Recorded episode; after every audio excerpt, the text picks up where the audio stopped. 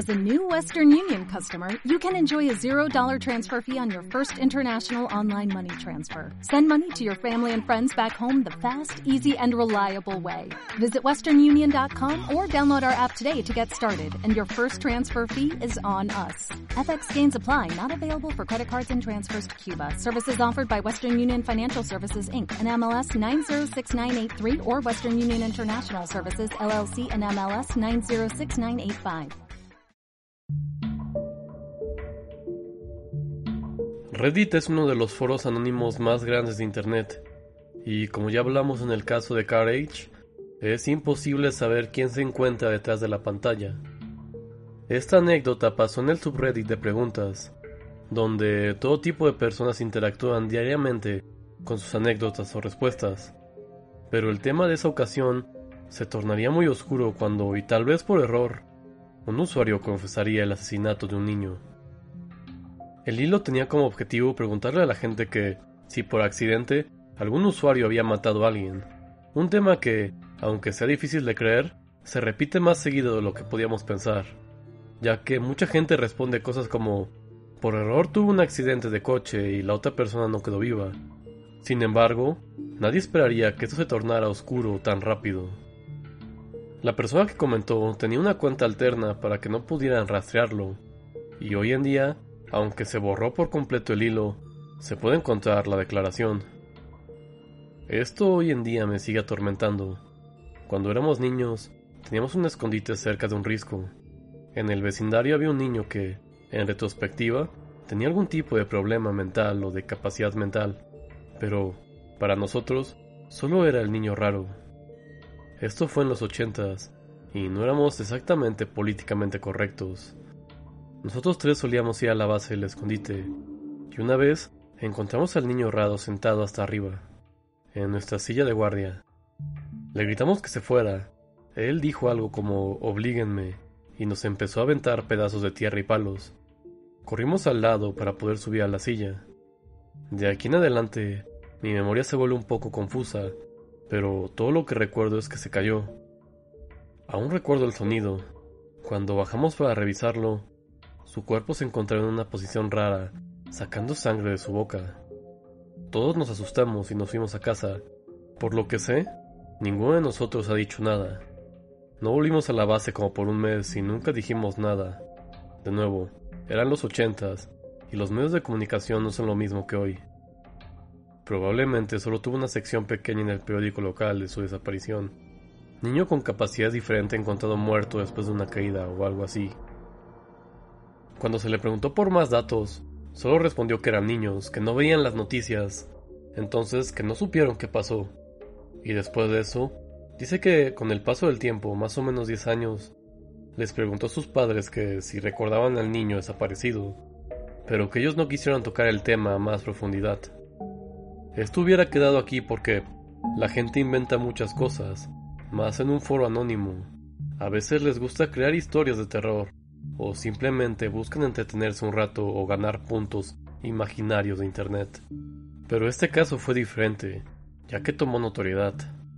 Eventualmente el usuario AS33DVF9 le preguntó que si la víctima no era Scott Kletschult, que su información encajaba con esa área y le decía que tenía que ir a la policía, fuera o no él. La información a la que se refería el usuario era sobre el caso de Scott Kletschult, que desapareció el 6 de agosto de 1988 en St. Charles. Él tendría alrededor de 9 años cuando esto ocurrió. La última vez que alguien lo vio fue alrededor de las 5 pm por su hermana mayor. Él había dejado su casa y estaba caminando hacia el oeste. A las 6 pm hubo una tormenta y después de eso nunca se volvió a ver al niño. Las autoridades buscaron por cavernas y túneles porque podría ser que el agua lo moviera del lugar pero el caso se tornó frío. Hasta que AS33DVF9, junto con otro subreddit llamado Misterios sin resolver, tomó cartas en el asunto. En conjunto lograron archivar toda la información antes de que fuera borrada por quien la publicó, ya que al poco tiempo de que empezó a recibir más atención, borró todo, destruyó toda la evidencia posible de él. Posteriormente, los moderadores borrarían todo el hilo por problemas de confidencialidad temían que se filtrara información personal del usuario, ya que días antes, AS33DVFDB logró confirmar a través de otras publicaciones la edad promedio que pudo haber tenido. Descubrió que él veía un espectáculo de televisión que solo se transmitía en esa área, justamente por St. Charles. Esto legitimizó el hilo, haciendo más creíble todo.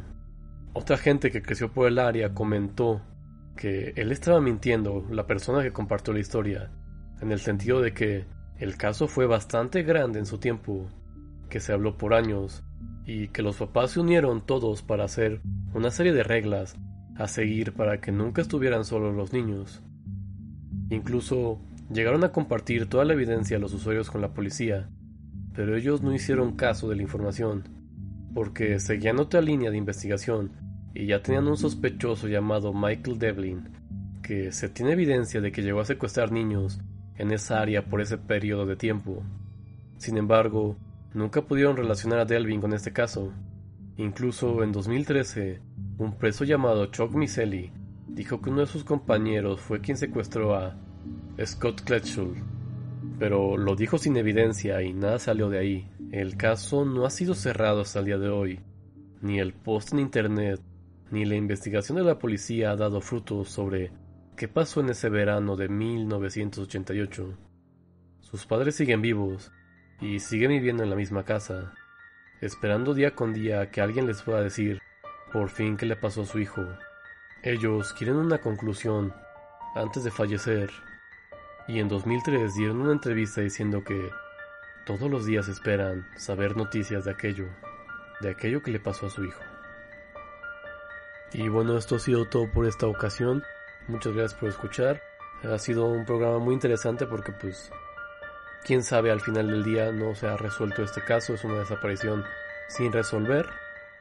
No sabemos si fue un grupo de niños, no sabemos si fue Michael Dalvin, pero si sabemos que es muy extraño. También puede ser que la persona haya pues investigado una base de datos de gente desaparecida y haya dicho, ah, pues este niño para que la historia suene más convincente. Ha pasado que la gente, pasa muchas veces que la gente luego habla y no, sí, yo soy el asesino y cuando lo investigan, pues no, realmente no. Pero movilizó el caso y lo visibilizó más para que pues tengan pronta resolución. Si les gustó el programa no olviden seguirnos en nuestro Twitter arroba tribunal noche o mandarnos un correo a tribunal de la medianoche arroba gmail.com. Esto ha sido todo. Que tengan una bonita noche.